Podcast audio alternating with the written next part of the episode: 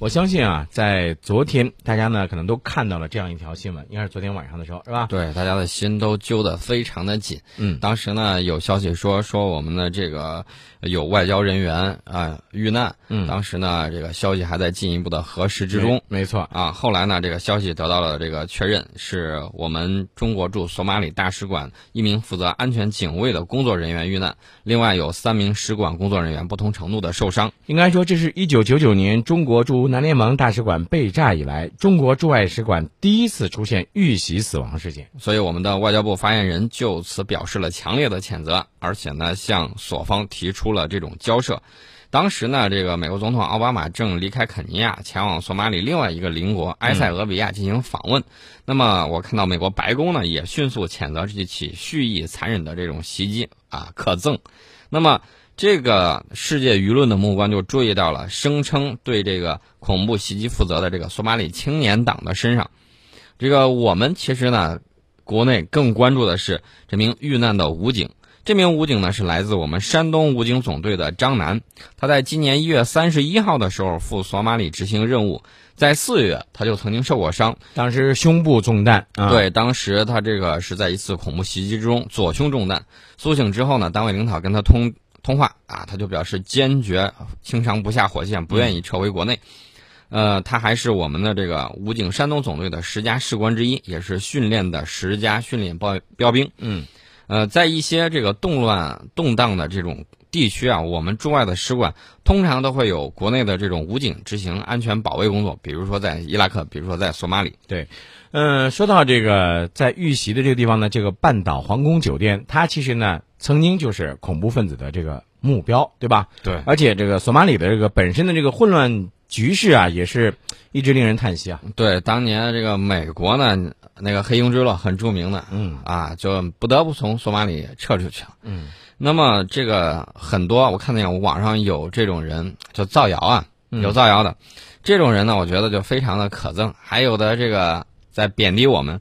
当时的情况是什么？是袭击者驾驶的这个一个炸弹卡车，呃，我看到有媒体采访到，就是你刚才说到的这个酒店这个经理，嗯，这酒店经理就说，当时呢，安保人员发现满载炸药的卡车的时候，还没来得及动手，那么这个卡车就冲向了这个酒店的防爆墙，那整个酒店就像发生了地震一样，呃，是这种情况。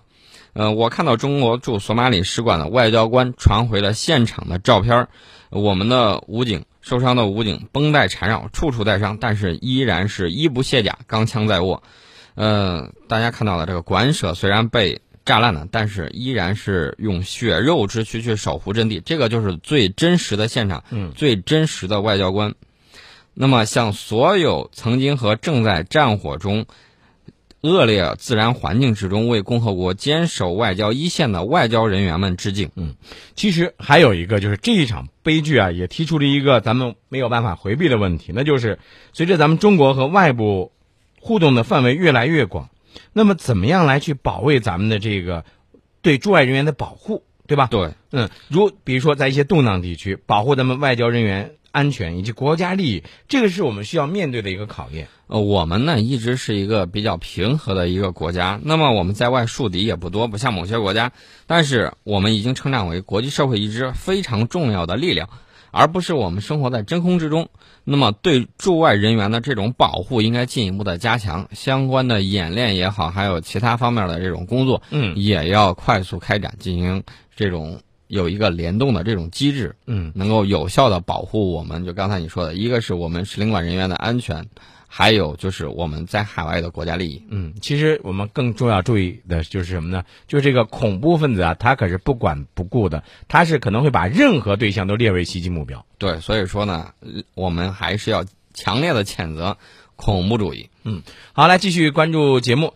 呃，我们刚才在节目的报题的时候呢，就说到了，说咱们解放军部队呢列装了新六轮机器人，可以轻松的上下楼梯。其实这个事儿要给大家来说一下，这个这叫什么呢？这个应该学术名字应该叫什么呀？叫多用途无人地面平台。嗯，其实呢，我的意意思也是很明确，就是说未来的时候我们。这个驻外的这种使领馆的这种守卫工作，可以交由一些机器人他去承担外围的对外围的啊。对此呢，我觉得这个机器人的这种研究以及未来的这个利用，我觉得有相当的这种发展空间。那么这个是列装的啊，新六轮机器人这是列装的，它这个就标志着我们又一款国产机器人悄然走向了这种演兵场。